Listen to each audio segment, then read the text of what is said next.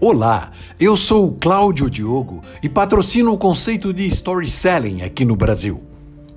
Hoje eu quero compartilhar mais uma história daquelas que faz a gente pensar e agir.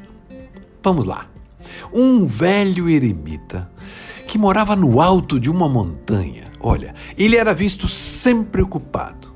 Não parava um segundo, mesmo isolado do jeito que ele vivia. Um dia, uma pessoa lhe perguntou: Eremita, como você pode ter tanto trabalho se você mora sozinho e isolado aí nessa montanha? Ele sorriu e respondeu: Olha, eu tenho várias coisas a fazer. Olha só, eu treino dois falcões, instruo duas águias, acalmo dois coelhos, disciplino uma cobra e, além de tudo, eu domestico um leão. O curioso respondeu: Mas peraí, eu não vejo nenhum destes animais aí na montanha. Onde eles estão? E aí o eremita respondeu: Estes animais, todos nós carregamos dentro de nós mesmos.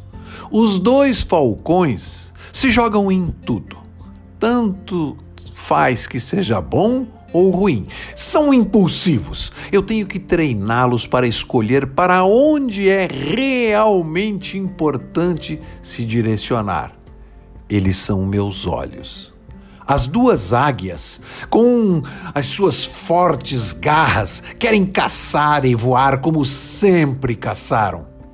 Pois tenho que treiná-las para fazer isso de forma nova e criativa, porque a caça mudou os caçadores também devem mudar. Elas, as águias, são as minhas mãos. Os coelhos querem correr por todo lugar, sem pensar nas consequências. Pois então, eu tenho que ensiná-los a ter calma e medir por onde realmente posso e devo andar. Os coelhos? Os coelhos são meus pés mas a mais difícil de doutrinar é a cobra. Ela está sempre trancada em uma gaiola forte, mas sempre pronta para atacar e morder. Então eu tenho que discipliná-la. A cobra é a minha língua. E finalmente, eu domestico um leão.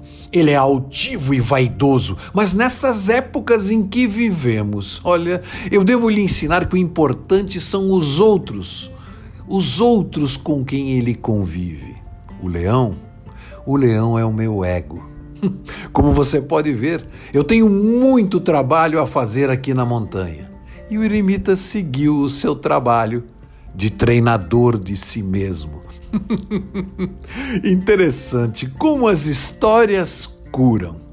Estamos tendo a rara oportunidade de zerar nossas, as nossas atividades com tempo de redirecionar as nossas vidas e os nossos negócios. É, estamos tendo tempo para isso.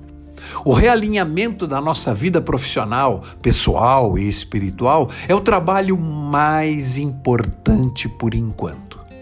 Se o mundo não, não será o mesmo, nós também não poderemos ser os mesmos. Vários negócios e pessoas estão se adaptando.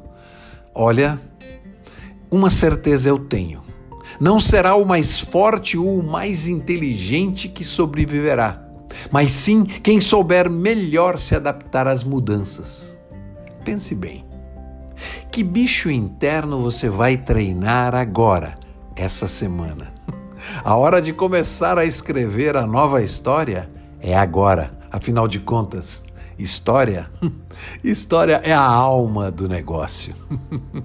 e se você quiser dar alma para o seu negócio e contar as suas histórias e dos seus produtos, me procure no www.claudiodiogo.com.br, que eu e minha equipe, com certeza, vamos te ajudar a contar a sua história.